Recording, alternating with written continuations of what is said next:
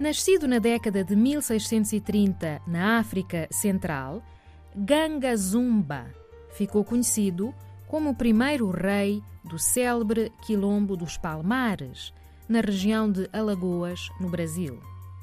O maior quilombo na história do Brasil, conseguiu resistir quase 100 anos às investidas das autoridades coloniais e chegou a ter 20 mil habitantes. Ganga Zumba faleceu em 1678.